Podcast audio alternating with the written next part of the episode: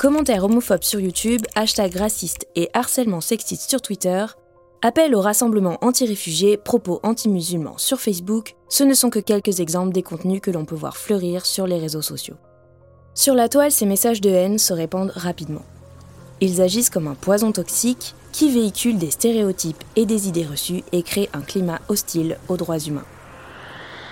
Amnesty International considère comme discours toxique toute forme d'expression stigmatisant ou traitant différemment et de manière défavorable des personnes en raison de caractéristiques réelles ou supposées telles que l'orientation sexuelle, l'origine ethnique, la religion, le handicap, etc. Et les conséquences de ces discours sont évidemment nombreuses et dramatiques. Pour les personnes ciblées, cela se traduit par un sentiment d'insécurité, une perte de confiance en soi ou de l'isolement pour les effets les plus courants. Cela peut renforcer un sentiment de marginalisation sociale chez des personnes déjà vulnérables, pouvant conduire à la dépression, voire même parfois au suicide.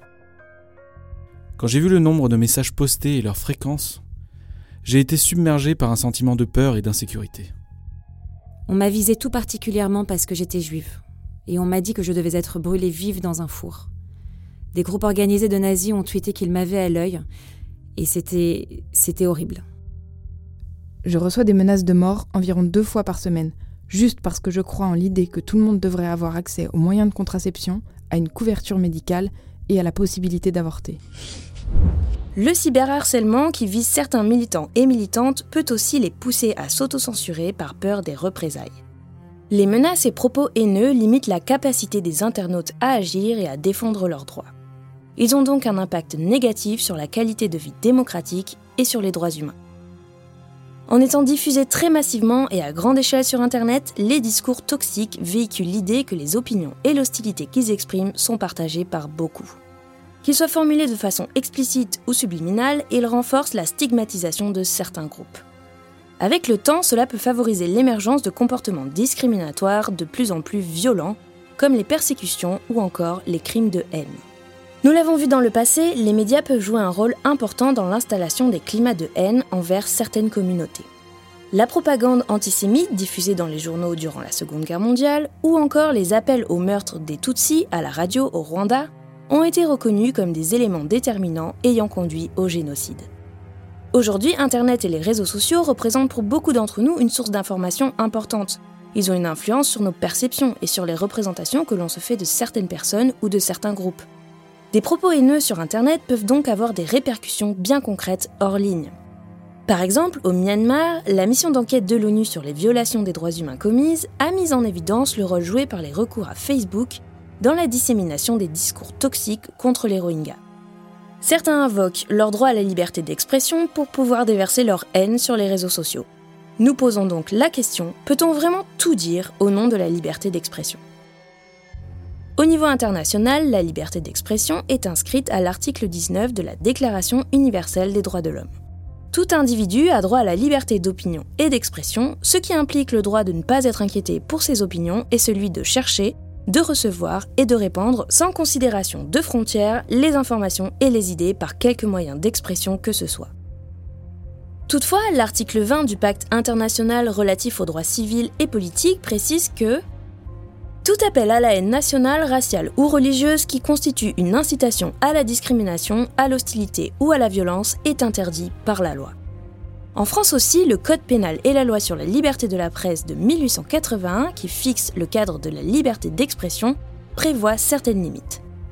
Porter atteinte à la vie privée et au droit à l'image d'autrui, l'injure, la diffamation, la provocation à la discrimination, à la haine ou à la violence, l'apologie de crimes de guerre, de crimes contre l'humanité, des crimes de réduction en esclavage, du terrorisme, et la contestation de l'existence d'un ou plusieurs crimes contre l'humanité sont interdits par la loi.